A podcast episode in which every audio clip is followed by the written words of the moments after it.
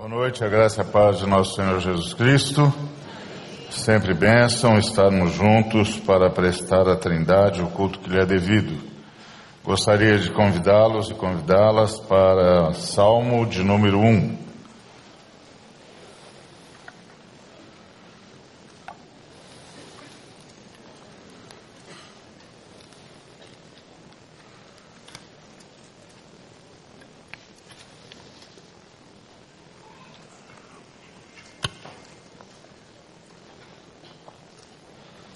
Bem-aventurado o homem que não anda no conselho dos ímpios, não se detém no caminho dos pecadores, nem se assenta na roda dos escarnecedores. Antes, o seu prazer está na lei do Senhor, e na sua lei medita de dia e de noite. Ele é como árvore plantada junto à corrente de águas, que, no devido tempo, dá o seu fruto e cuja folhagem não murcha. E tudo quanto ele faz será bem sucedido. Os ímpios não são assim. São, porém, como a palha que o vento dispersa. Por isso, os perversos não prevalecerão no juízo, nem os pecadores na congregação dos justos pois o Senhor conhece o caminho dos justos, mas o caminho dos ímpios perecerá. Em nome de Jesus, Pai, nós estamos diante do Senhor, confiados única e exclusivamente no sangue precioso de Cristo. Primeiramente, apresentamos ao Senhor nosso pedido de perdão por todas as nossas falhas, por todos os nossos pecados e a nossa gratidão por teu perdão derramado em nós por meio do sacrifício de Jesus. Rogamos, Senhor, que pelos méritos do Senhor Jesus, o Senhor mais uma vez nos visite com a tua palavra. De forma que a tua palavra nos cure, nos transforme, e nos faça ser para o louvor da tua glória. Nós o pedimos por ser esta a vontade mais profunda do Senhor Jesus, que a tua palavra pudesse ser ministrada e a tua glória reconhecida. Rogamos por Cristo, por quem agradecemos, para quem vivemos e em nome de quem te suplicamos. Amém. Jesus Cristo veio para que nós tivéssemos vida e a tivéssemos em abundância. É muito interessante perceber essa ênfase de Jesus. Eu vim para que vocês tenham vida e a tenham em abundância. Portanto, quando a gente para para avaliar o projeto do Senhor Jesus em relação às pessoas a quem ele deu o privilégio de serem feitos filhos de Deus, nós nos damos conta de que o projeto de Jesus é que essas pessoas tenham vida e a tenham em abundância. É óbvio que essa vida não é a mera condição da existência. Essa é dada a todos, por ato de Deus, por sua graça mantenedora. Não. Nós estamos falando de uma qualidade de vida. Nós estamos falando de um estilo de vida. Nós estamos falando de uma vida superior, a vida que Jesus Cristo viveu e oferece a todos aqueles a quem dá o privilégio de serem feitos filhos de Deus, a saber, aos que creem no seu nome. Bom, uh, Diante dessa constatação, diante dessa consciência, resta-nos uma pergunta, qual seja: como entender essa vida? Qual é o conteúdo? Como é que a gente discerne se está ou não está vivendo esta vida em abundância? Se está ou não vivendo esta qualidade superior de vida? Como a gente discerne isso? E eu entendo que os salmos são pródigos em nos informar o que é alguém, ou em descrever o que é alguém que vive essa vida abundante, que vive essa qualidade de vida. Então eu gostaria que no Salmo primeiro nós nos debruçássemos nessa informação para sabermos, uh, em primeiro lugar, caracterizar a vida em abundância e, em segundo lugar, avaliar como estamos diante dessa possibilidade que nos é dada pelo Senhor Jesus por meio do Espírito Santo. Muito bem, o Salmo diz que é bem-aventurado o homem que não anda no conselho dos ímpios, não se detém no caminho dos pecadores, etc. Bem-aventurado aquele que tem o prazer na lei do Senhor. A palavra bem-aventurado é a palavra feliz. Então, feliz é o homem que Antes tem o seu prazer na lei do Senhor e na sua lei medita de dia e de noite. Isso é muito interessante porque a Bíblia não descreve o que é felicidade. A Bíblia descreve que tipo de gente que é feliz. E esse tipo de gente que é feliz é o tipo de gente que tem o que o Novo Testamento chamaria, nas palavras do Senhor Jesus, de vida e vida em abundância. Então, que tipo de gente tem vida em abundância? E como você sabe que está diante de alguém que tem vida e vida em abundância? Pelo Salmo 1, concluímos que quem tem vida e vida abundante é alguém que tem o seu prazer na lei do Senhor e na sua lei medita de dia e de noite. Então, o que é que caracteriza um ser humano feliz aqui nesse salmo? O que é que caracteriza um ser humano que tem vida abundante aqui nesse salmo? O que o caracteriza é o fato de que ele encontrou a fonte correta de prazer. E que a fonte correta de prazer é ter prazer na lei do Senhor e na sua lei meditar de dia e de noite. Esse tipo de gente que tem o prazer na lei do Senhor e que na sua lei medita de dia e de noite é gente feliz, é gente que tem vida em abundância. O que, que isso significa? Que é a lei do Senhor?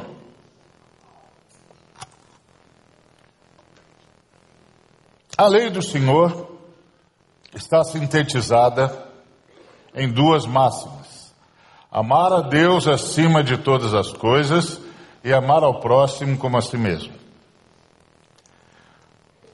O chamado à adoração de Israel diz isso, que é para amar a Deus com toda a nossa força, que é para amar a Deus de todo o nosso coração, que é para amar a Deus de, todas as, de toda a nossa alma.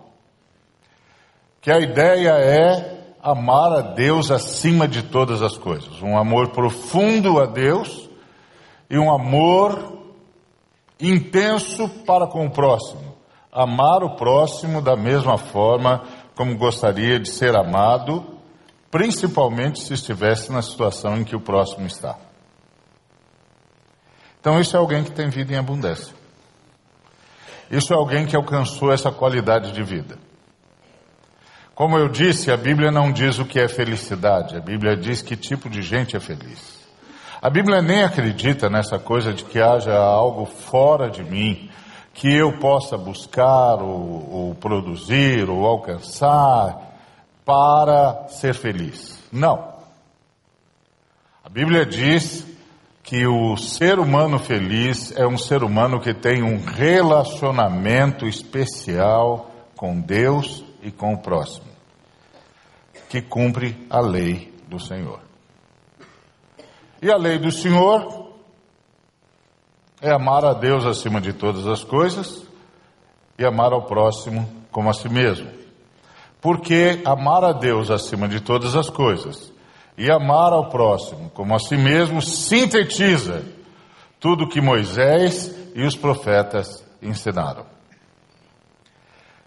E o que é que acontece com alguém que tem o seu prazer, que tem a sua alegria, que se satisfaz, que encontra razão para existir, que encontra razão para viver intensamente, que encontra razão para caminhar nesse prazer, nessa lei do Senhor?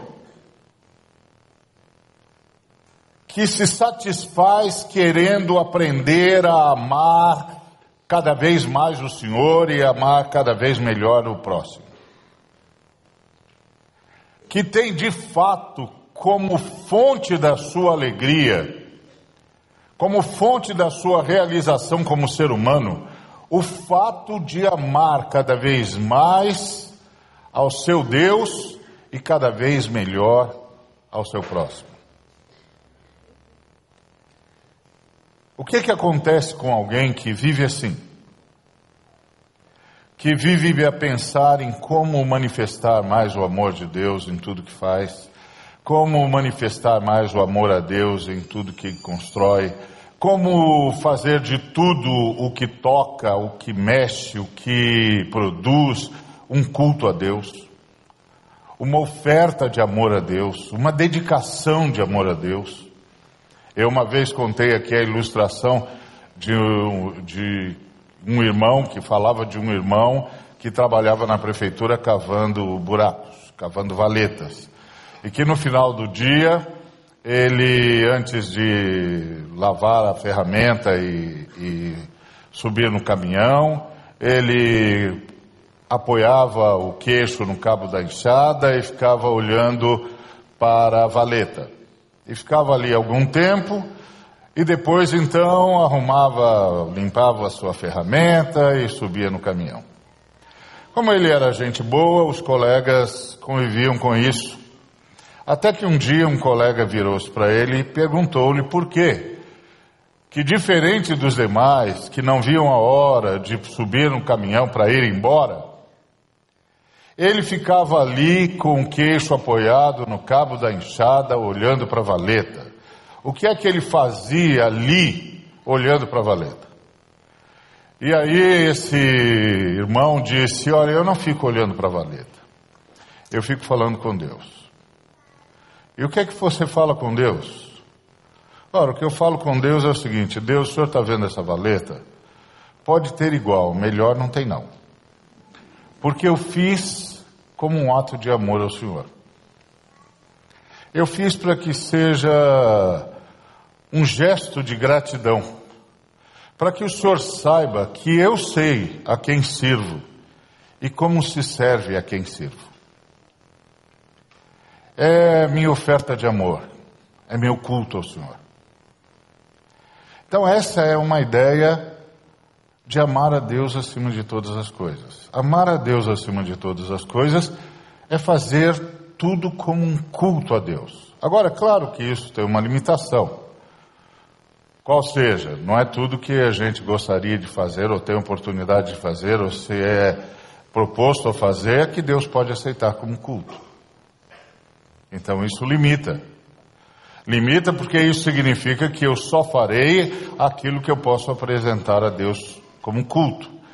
E ao fazer aquilo que eu posso apresentar como Deus, como a Deus como um culto, eu farei o melhor possível para que seja de fato uma dedicação de amor a Deus. Então, é, é, é, esse homem, esse irmão em questão, ele tinha o seu prazer em amar a Deus. O que o fazia feliz era manifestar o amor a Deus. O que o fazia feliz era transformar tudo o que fazia num culto de louvor ao Deus do seu amor. E aí, o complemento disso é amar o próximo como a si mesmo, amar o próximo como gostaria de ser amado, principalmente se estivesse na situação em que o próximo está. Antes, o seu prazer está na lei do Senhor. Uma pessoa que vive assim, qual é o efeito disso na sua vida? O texto diz. Primeiro do efeito dessa pessoa é que ela, um dos efeitos, se não o primeiro, é que ela não anda no conselho dos ímpios. Os ímpios são os perversos, os maldosos, os que praticam a maldade. Então, esse irmão, essa irmã, esse cristão, essa cristã, essa pessoa, não presta atenção no conselho dos ímpios, na forma como eles agem, não entende que há minimamente sabedoria na forma deles viverem, não consegue ver em nenhum movimento de maldade, de perversão, daquela esperteza maligna, maléfica, maldosa, maliciosa, não consegue ver sentido nesse jeito de ser. Portanto, não leva em conta o conselho dos maldosos. Não se detém no caminho dos que desobedecem ao Senhor. Os pecadores, ele não para para considerar a possibilidade de desobedecer ao Senhor. Não para para considerar a possibilidade de fazer de um jeito diferente da que o Senhor faria. E por que, que ele não é assim? Porque o prazer dele é amar o Senhor.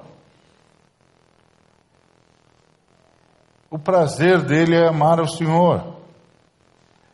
Então não é uma mera obrigação, nem é uma mera obediência militar. Eu sei quem manda e sei quem, devo, quem, quem obedece. Não. É um ato cultico. É aquela profunda noção de que eu me realizo em amar ao Senhor. Eu me realizo, eu me encontro como gente nesse relacionamento de amor ao Senhor. E ao me encontrar como gente nesse relacionamento de amor ao Senhor, eu sou poupado desse tipo de relacionamento danoso aos seres humanos. Então, o, esse, esse cristão, essa cristã, não presta atenção no que pensam, nos que dizem os maus. Não presta atenção no seu conselho, no seu jeito de fazer as coisas. Não procura saber qual é o jeito que os maldosos fazem isso. Não tem nada a ver com isso. Assim também não se detém no caminho daqueles que desobedecem à lei de Deus, que desobedecem à vontade de Deus, que fazem diferente do que Deus quer que seja feito. Eles simplesmente não querem. E eles não se assentam na roda dos escarnecedores. Os escarnecedores são os arrogantes, os que se acham superior a tudo e a todos. Eles não se assentam ali. Eles não têm essa perspectiva. Eles não têm essa perspectiva da arrogância, essa perspectiva do nós somos superiores, nós sabemos mais, nós somos mais inteligentes, ou nós somos mais estudados, ou nós temos pedigree. Eles não se assentam nessa roda. Eles não se assentam nessa roda de seres humanos que se comparam com outros seres humanos, sempre em detrimento dos demais. E por que, que ele não faz isso? Porque o que dá alegria para ele, o que dá alegria para ela, é amar o Senhor.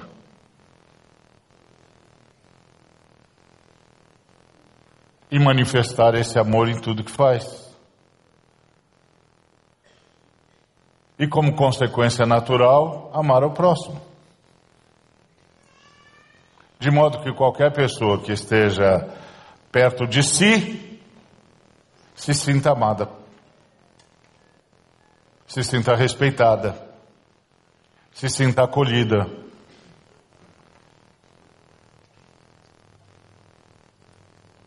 É uma consequência natural. E o que é que isso gera nesse ser humano? O que gera nesse ser humano é: esse ser humano é como uma árvore plantada junto à corrente de águas. Uma árvore sólida,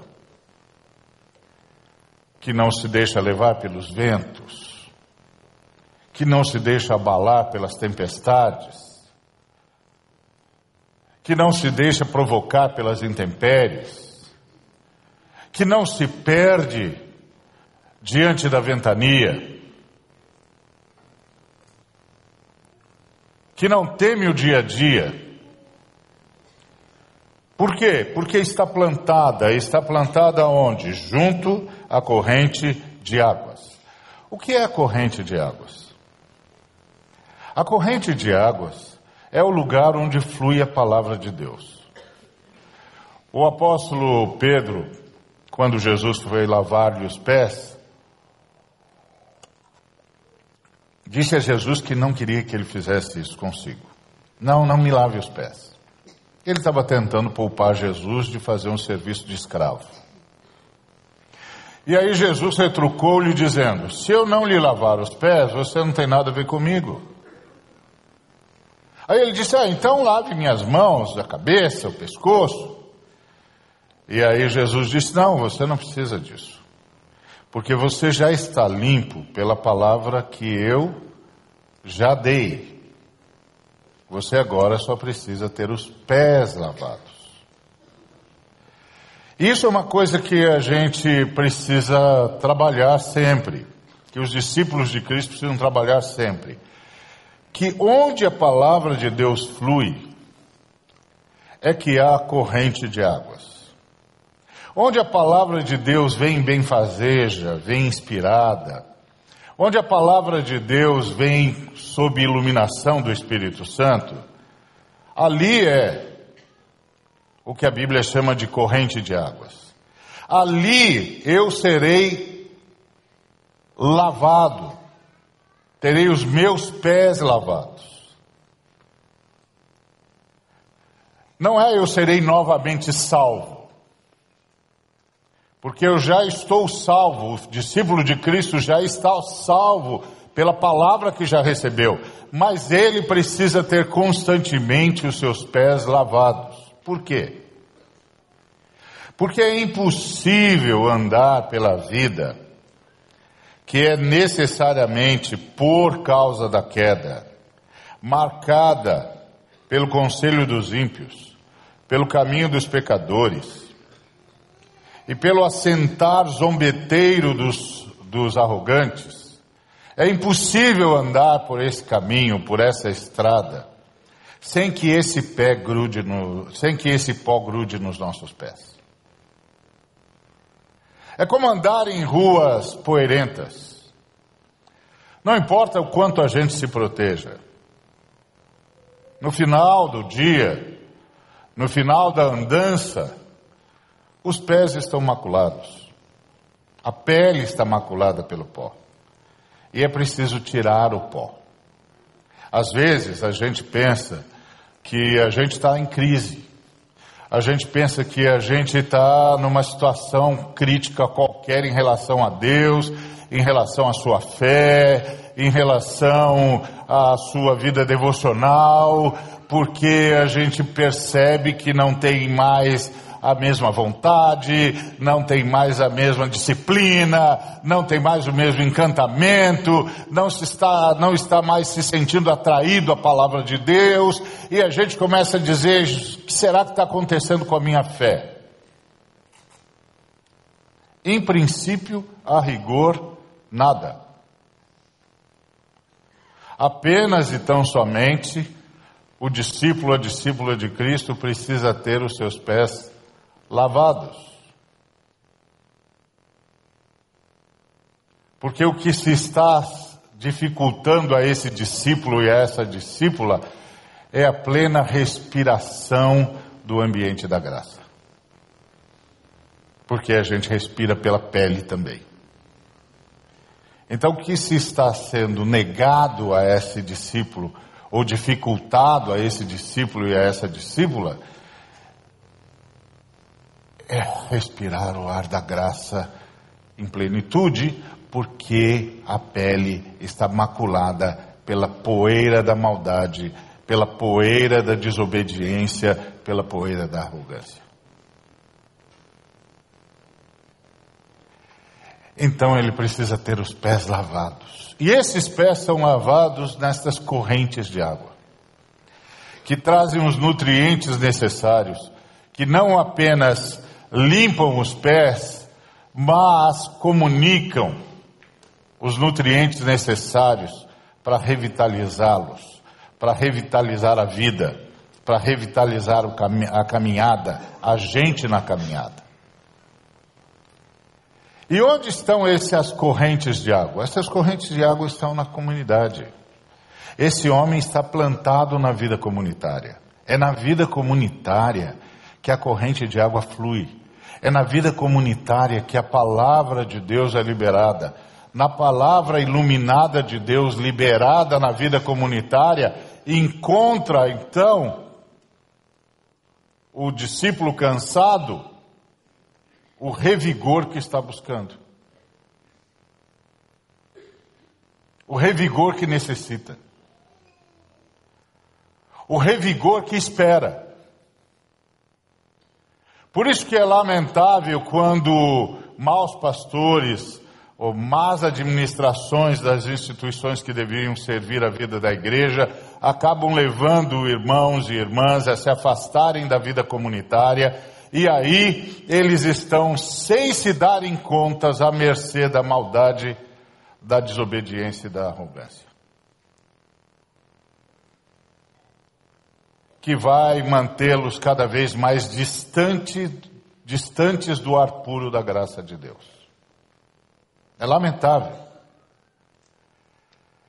Então, por que que é na vida comunitária que a palavra flui?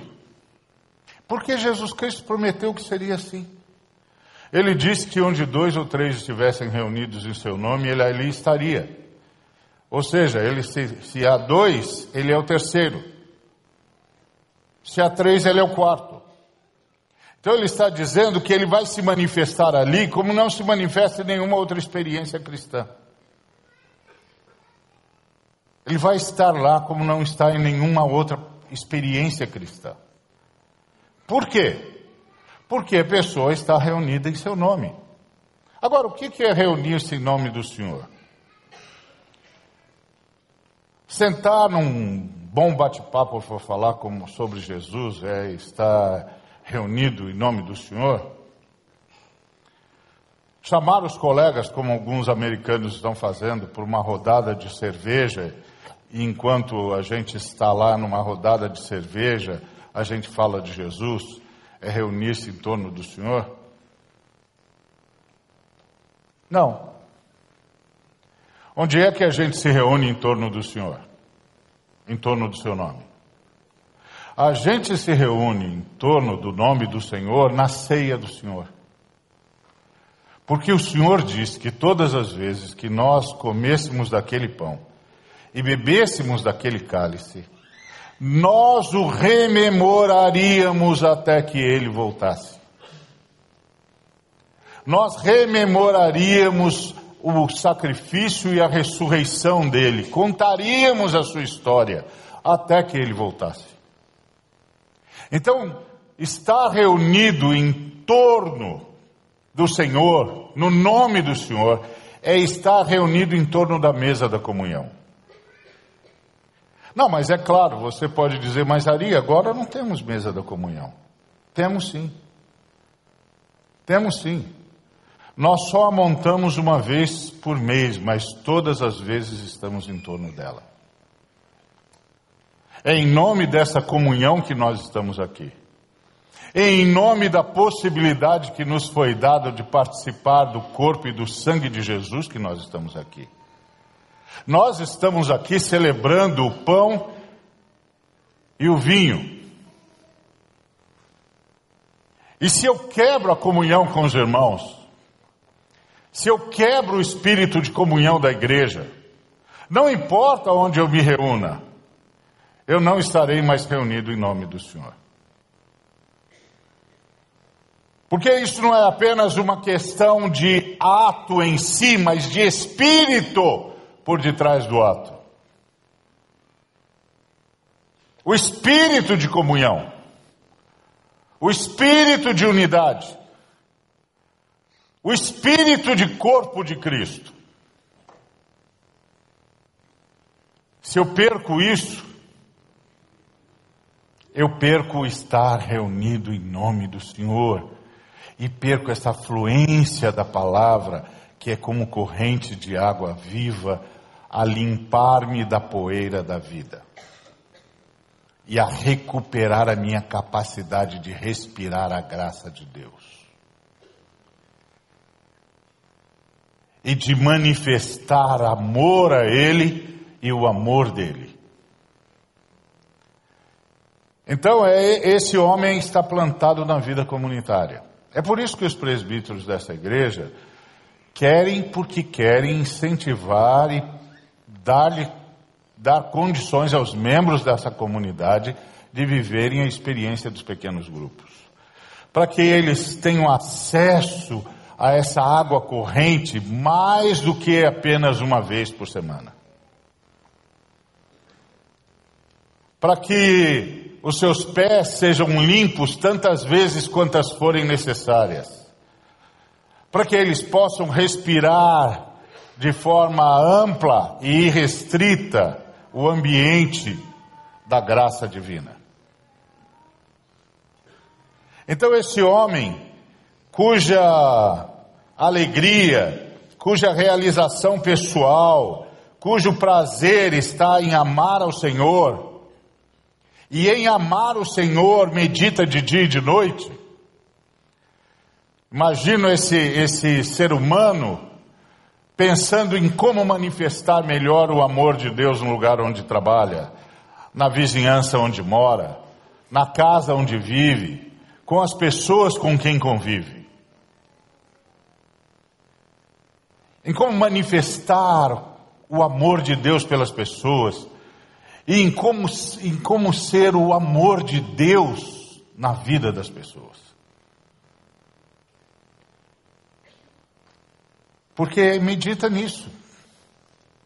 Prazer da pessoa, alegria da pessoa está em amar ao Senhor, em pensar formas de manifestar esse amor dia e noite. É o foco da sua vida. Por isso ele é como uma árvore plantada na comunidade. E é alguém que venceu o estresse, a angústia da competição, a angústia da necessidade de autocomprovação constantemente, de toda hora estar apresentando e validando o seu currículo diante de todo mundo porque ele, no devido tempo, dá o seu fruto. É vida. Vida exige tempo. O fruto é sazonal. Não tem maçã todo dia, não tem laranja todo dia. É sazonal. Por que é que a Bíblia diz, pelos frutos os conhecereis, e ao mesmo tempo diz, não julgueis para não ser julgados? Por que, que eu não posso julgar se é pelo fruto que eu conheço o sujeito? Eu não posso simplesmente olhar para os frutos e dizer, está vendo? Não é. Por quê? Porque, meu irmão, minha irmã, fruto é a, única, a última coisa que a gente vê. Você pega uma semente de laranja, a última coisa que você vai ver daquela semente é a laranja. Você vai plantá-la no lugar adequado, vai regá-la da forma correta, vai nutrir o solo com os insumos adequados. E a primeira coisa que você vai ver é um brotinho.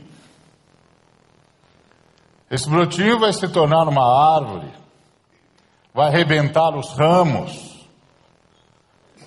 vão aparecer as folhas características, e depois as flores, e finalmente a laranja. Finalmente a laranja, o fruto é a última coisa que você vê. Por isso que Jesus Cristo disse: não se preste a juízos. Não se preste a juízos. O fruto é a última coisa que a gente vê. Juízo é departamento de Deus. Juízo é departamento da Trindade.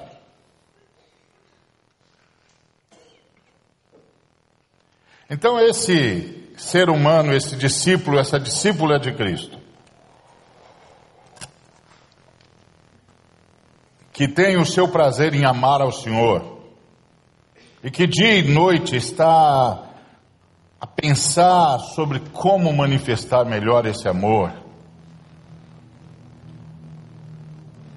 essa pessoa é poupada, é poupada da maldade dos ímpios. Não que os ímpios não, não venham a, a tratá-la com maldade, não. É poupada de manifestar a maldade dos ímpios. É poupada de ser, de ter o seu coração assaltado pelo ódio, por exemplo. De ter o seu coração assaltado pelo, pela revanche, por exemplo. É poupada da desobediência dos pecadores não que ela não possa vir a ser prejudicada por algum pecador, que em desobediência a Deus a agrida de uma forma ou de outra. Não, ela é poupada de cair na tentação de desobedecer. Ela é poupada de assentar-se na roda dos escarnecedores, dos arrogantes. Não quer dizer que não vai haver algum arrogante que vá tentá-la tratar como se fosse um. Tra, tentar tratá-la como um ser inferior. Mas que essa pessoa vai ser poupada de sentar-se nesse mesmo banco. Porque a sua alegria está em, está em amar o Senhor. E amar o Senhor não se coaduna com nada disso. Não chega lá. Então essa pessoa é como uma árvore, é sólida, está plantada na comunidade, vive a vida comunitária, é limpa constantemente, lavada constantemente por essa palavra que flui na comunidade. Portanto, revigorada constantemente para que possa respirar com qualidade o ambiente da graça. E essa pessoa não tem a obrigação do fruto cotidiano, porque o fruto é sazonal. Ela tem sim uma qualidade de vida que necessariamente a fará frutificar. É difícil compreender isso na sociedade em que nós vivemos, porque a nossa sociedade é a sociedade que desafia a vida. Ah, a gente come arroz todo, arroz todo dia, embora nem todo dia é tempo de arroz. Então nós estamos fazendo alguma coisa com a vida. Nós estamos fazendo alguma coisa com a vida que a gente não precisa mais prestar atenção na sazonalidade dela. Ora, seja lá o que for que nós estamos fazendo com a vida, que não necessitamos mais prestar atenção na sazonalidade da vida, é por definição uma agressão.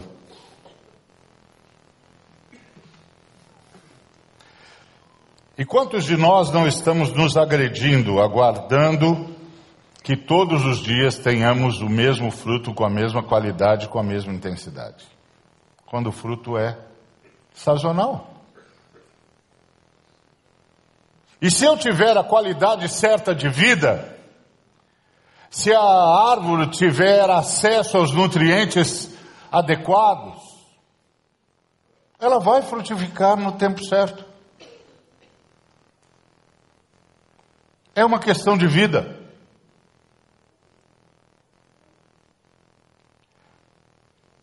Simples. A vida é dessa simplicidade. E é interessante que Jesus Cristo disse que isso é verdade, inclusive na vida cristã. Ele contou a parábola do semeador e ele disse que o semeador saiu a semear, que uma parte caiu na beira do caminho, outra caiu em área rochosa, outra caiu em meio a espinhos e outra caiu em boa terra. Que a que caiu na beira do caminho foi logo roubada pelos passarinhos e não teve chance de, de germinar que a que caiu em área rochosa germinou rapidinho, mas não tinha onde fincar raízes e morreu. Que a que caiu uh, no meio, em meio a espinhos foi sufocada por eles. E que a que a caiu em boa terra frutificou a 100, a 60 e a 30 por um. E muitas vezes, quando a gente ouve essa palavra de Jesus, a gente diz assim: está vendo? Tem três terras: uma que frutifica a 100, uma que frutifica a 60 e outra que frutifica a 30 por um. E eu já vi até pessoas dizendo: olha, talvez você seja uma terra que frutifique a 100 por um, porque você tem mais dons, você tem mais isso, você tem mais aquilo. Talvez você seja alguém que frutifique a 60 por um. Então não fique com inveja do camarada que frutifica a 100, porque afinal de contas nem todo mundo tem todos os dons. E talvez você frutifique a 30 por um, talvez você não tenha lá grandes dons, não seja capaz de fazer muita coisa no reino, mas não importa, o que importa é o que você está fazendo. Não é isso que está escrito lá. O que está escrito lá é que a própria boa terra tem uma sazonalidade. Que é uma época em que a boa terra produz a 100 por um. Mas que há uma época em que essa mesma boa terra produz a 60 por um. E que é uma outra época em que essa mesma boa terra produz a 30 por um. E o que Jesus está dizendo, não entre em pânico. Porque há tempo para tudo debaixo do sol. Há tempo de ir e tempo de voltar, há tempo de ficar e tempo de partir. Há tempo de abraçar, há tempo de deixar de abraçar, há tempo de sorrir, há tempo de chorar, há tempo para tudo. Há tempo para construir, há tempo para derribar o que construiu. Há tempo para tudo. Só precisa entrar em pânico. É assim mesmo. Tem uma fase na vida em que você vai produzir a 100 por um, tem outra que você precisa de mais descanso, que você precisa de mais reuniões onde os seus pés sejam limpos. Você vai produzir menos, a 60 por um. Há tempo em que você vai precisar de sabáticos. E vai produzir a 30 por um, não importa. Não importa. Não é isso que caracteriza você. Não é isso que caracteriza essa árvore. O que caracteriza essa árvore é que no devido tempo ela dá o fruto que tem de dar.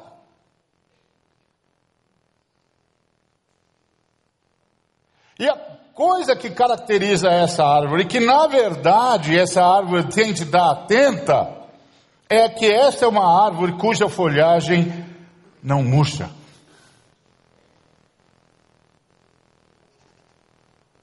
Então, o que essa árvore tem de ter de atenção é a qualidade de vida que desfruta, não a intensidade do que faz, mas a qualidade de vida que desfruta, que a mantém sempre viceja, verdejante, cheia de vida.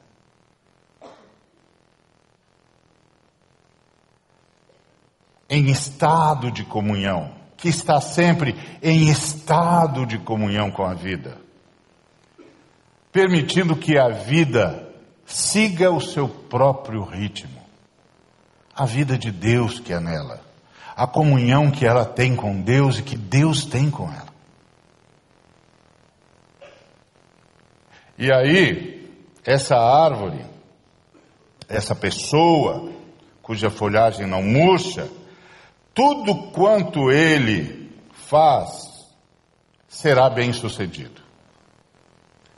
Não é, é bem sucedido.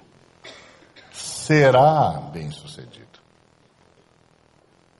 Não é tudo que ele faz é bem sucedido.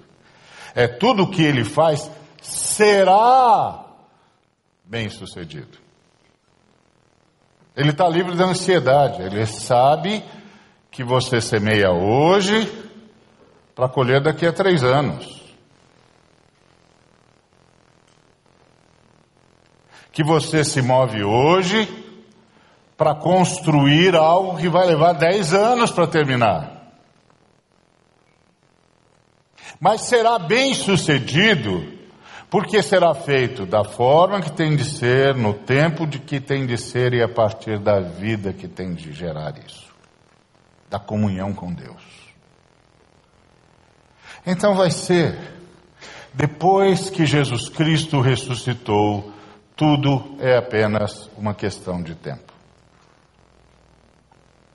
Depois que Jesus Cristo ressuscitou, tudo na vida dos discípulos de Cristo é apenas uma questão de tempo. O segredo do discípulo de Cristo é a sua comunhão com Cristo. O segredo do discípulo de Cristo é ter a satisfação em amar a Cristo. O segredo da vida do discípulo de Cristo é esse profundo relacionamento com Cristo. Que coloca a vida do discípulo de Cristo no ritmo certo, na sazonalidade adequada, com a saúde mantida. E faz com que tudo mais seja uma questão de tempo.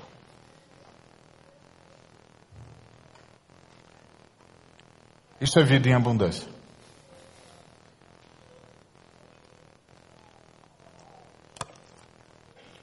Agora alguém pode dizer assim, algum discípulo de Cristo pode dizer assim: Paz, eu não sou assim. Eu não tenho esse caminho, porque esse é um caminho que o Senhor conhece. O texto diz que os ímpios não são assim. Eles são como a palha que o vento dispersa, eles não têm peso. E por isso os maus, os perversos, não vão prevalecer no juízo. Ou seja, provavelmente nem cheguem lá, a própria história os julga. As vicissitudes da vida os derrotará. As angústias da vida os derrotará. Porque não tem peso, não são como uma árvore. E os desobedientes não vão conseguir conviver com a congregação dos justos. A história os derrotará. Por quê? Porque o Senhor conhece o caminho dos justos. Então há um lugar da história onde Deus investe.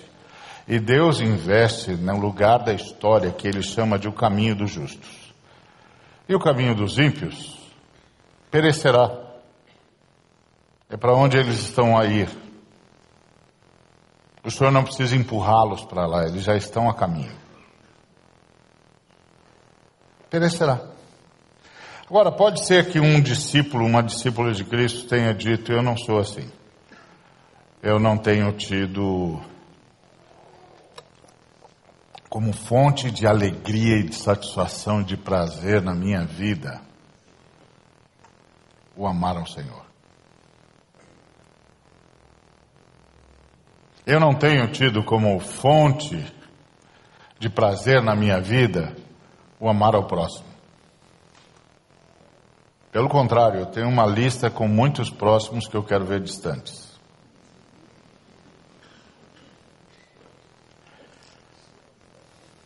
E aí, o que, que faz? Como é que eu faço para ser esse tipo de camarada? Essa é a pergunta que sempre surge, principalmente no Ocidente. O Ocidente é a terra do homo faber, né? Como é que faz? Qual é a técnica? É, eu poderia te dar uma lista de coisas que você deve fazer, ou deveria, poderia também te dar uma lista de ministérios em que, se você investir, você vai ser transformado nesse tipo de pessoa. Mas eu estaria apenas e tão somente fazendo o que todo mundo faz, enganando você. Porque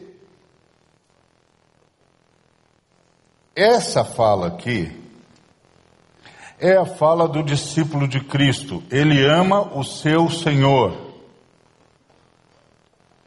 Ele ama aquele que nele vive. Então, você já entregou a sua vida para Cristo? Amém? Amém ou não amém? amém. Então ele já está aí. Você já tem isso.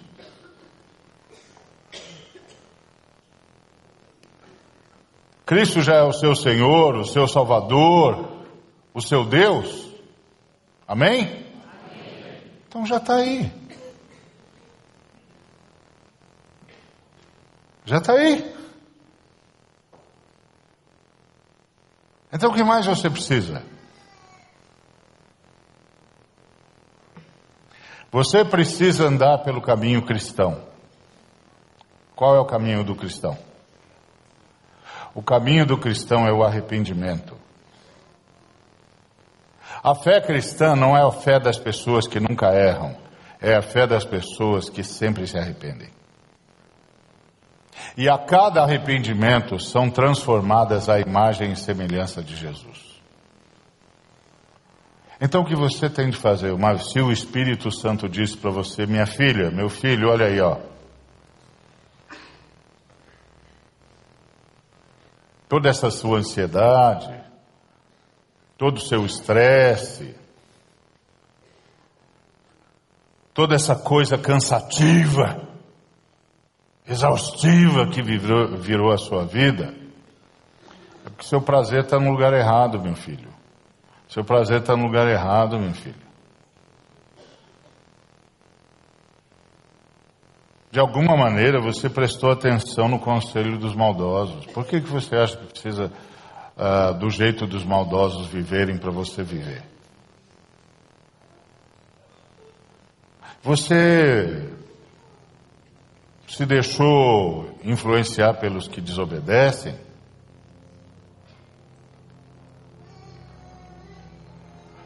Você se deixou convencer pelos arrogantes? Que, que aconteceu? Por que a sua fonte de satisfação não está em me amar? Em manifestar o meu amor ao próximo? Por quê? Então, quando eu tenho essa consciência, o que é que eu faço? O que é que o discípulo do Cristo deve fazer? Pedir perdão a Ele.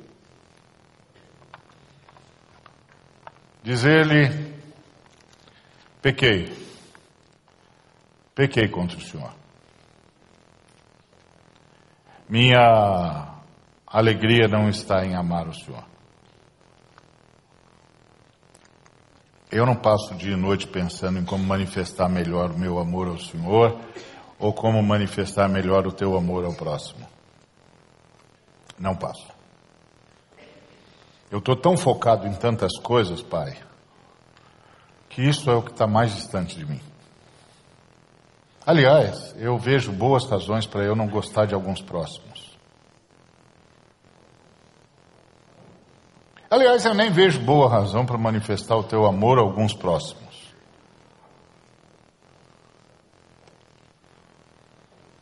Então eu estou em outro foco. Então, sua alegria está no quê? Em que os próximos que você quer ver distante sejam arruinados? Ou esqueçam você, ou você esqueça deles? As coisas que você faz, meu filho, faz para quem?